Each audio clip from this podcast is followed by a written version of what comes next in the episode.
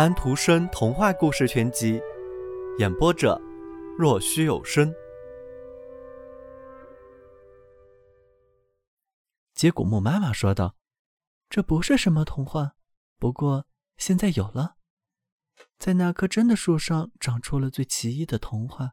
你知道，要不然我那漂亮的枝叶就不会从茶壶里冒出来了。”于是他把小男孩从床上拉下来。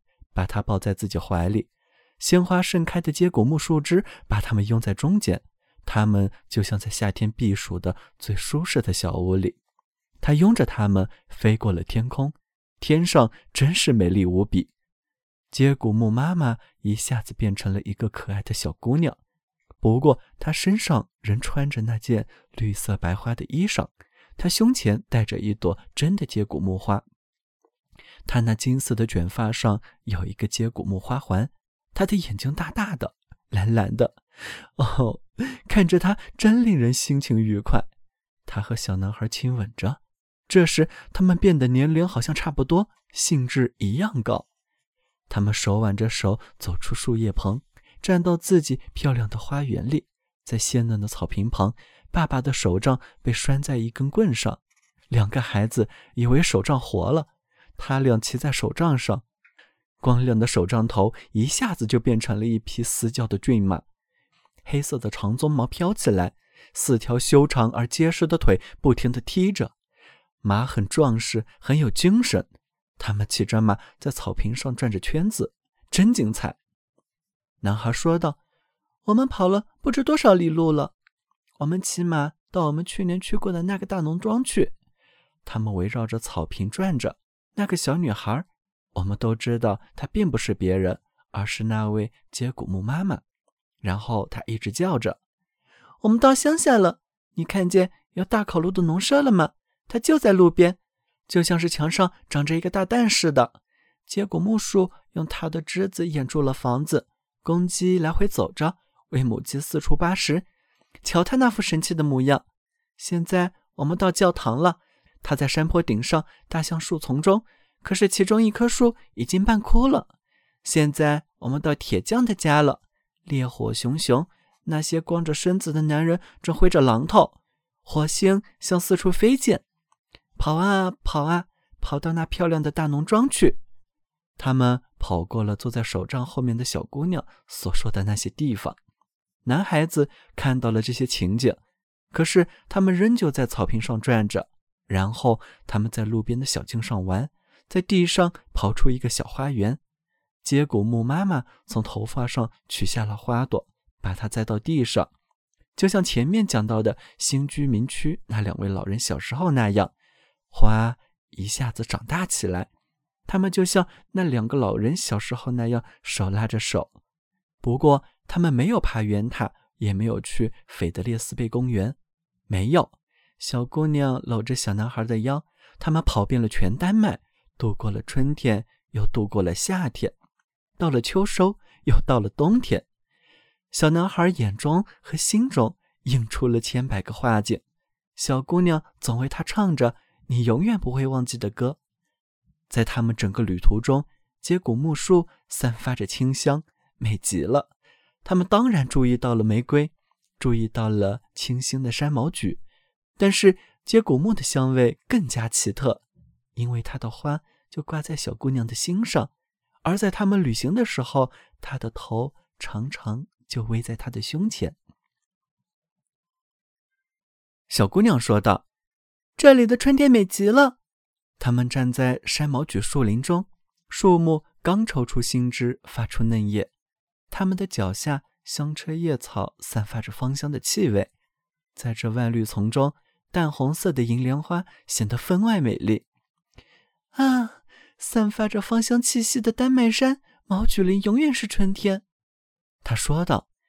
这里的夏天很漂亮。他们骑马驰过骑士时代建立的大农庄，那里的红墙和锯齿形的山墙影子映在护庄的小河里。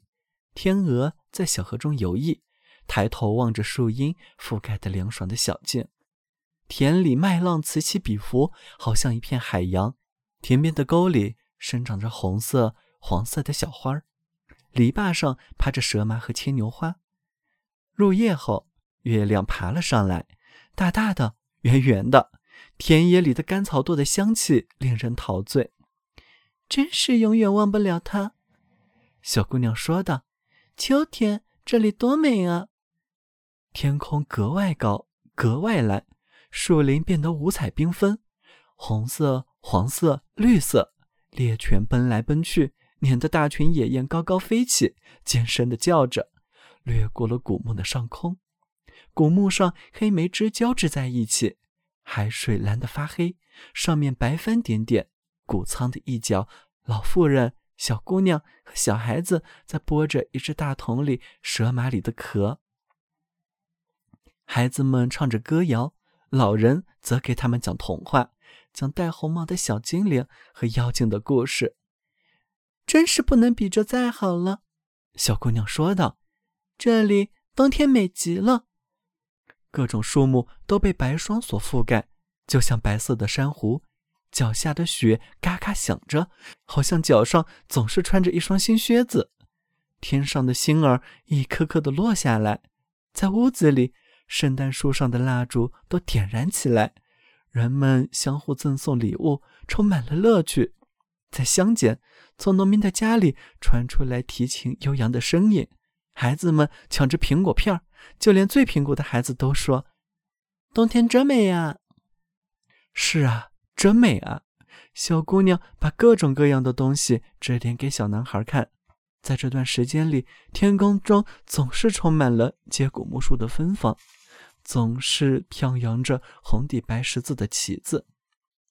在这面旗子下，新住宅区那位老人漂洋过海，航行整个世界。男孩子长成了壮小伙子，他该走向广阔的世界，远远的到那生长着咖啡的暖和的国家。但是在临别的时候，小姑娘从胸前取下一朵接骨木花，送给他，请他珍藏起来。他把花夹在赞美诗集里。他在海外航行，打开这本书的时候，总是翻到夹着这朵花的那一页。他越看这朵花，这花便越是鲜艳。他就像闻到了丹麦树林的气息，透过花瓣，他清楚地看见小姑娘悄悄地走了过来，还是那双明亮的眼睛。他悄悄地说道：“这里的春天、夏天、秋天和冬天都是美丽的。”他的脑海中浮现了几百幅图景。这样，经过了许多年，现在他已经是老人了，和他年老的妻子坐在一棵接骨木树下。他们手牵着手，就像新住宅区那对曾祖父和曾祖母。他们谈的就和以前那样，谈到了金婚日。那个蓝眼睛、头发上插着接骨木花的小姑娘坐在树上，朝他俩点着头，说道：“今天是结婚纪念日。”接着，他从他的花环上摘下两朵花，吻了吻。这两朵花先是放着闪闪的银光，接着放金光。当他把花搁在两位老人的头上的时候，两朵花各变成了一顶金冠。两人坐在那儿，一个像国王，一个像王后。他们坐在那棵散发着芳香的树下，这树极像接骨木树，完全像接骨木树。他对老七讲述着接骨木妈妈，好像他还是一个小男孩的时候听到的那样。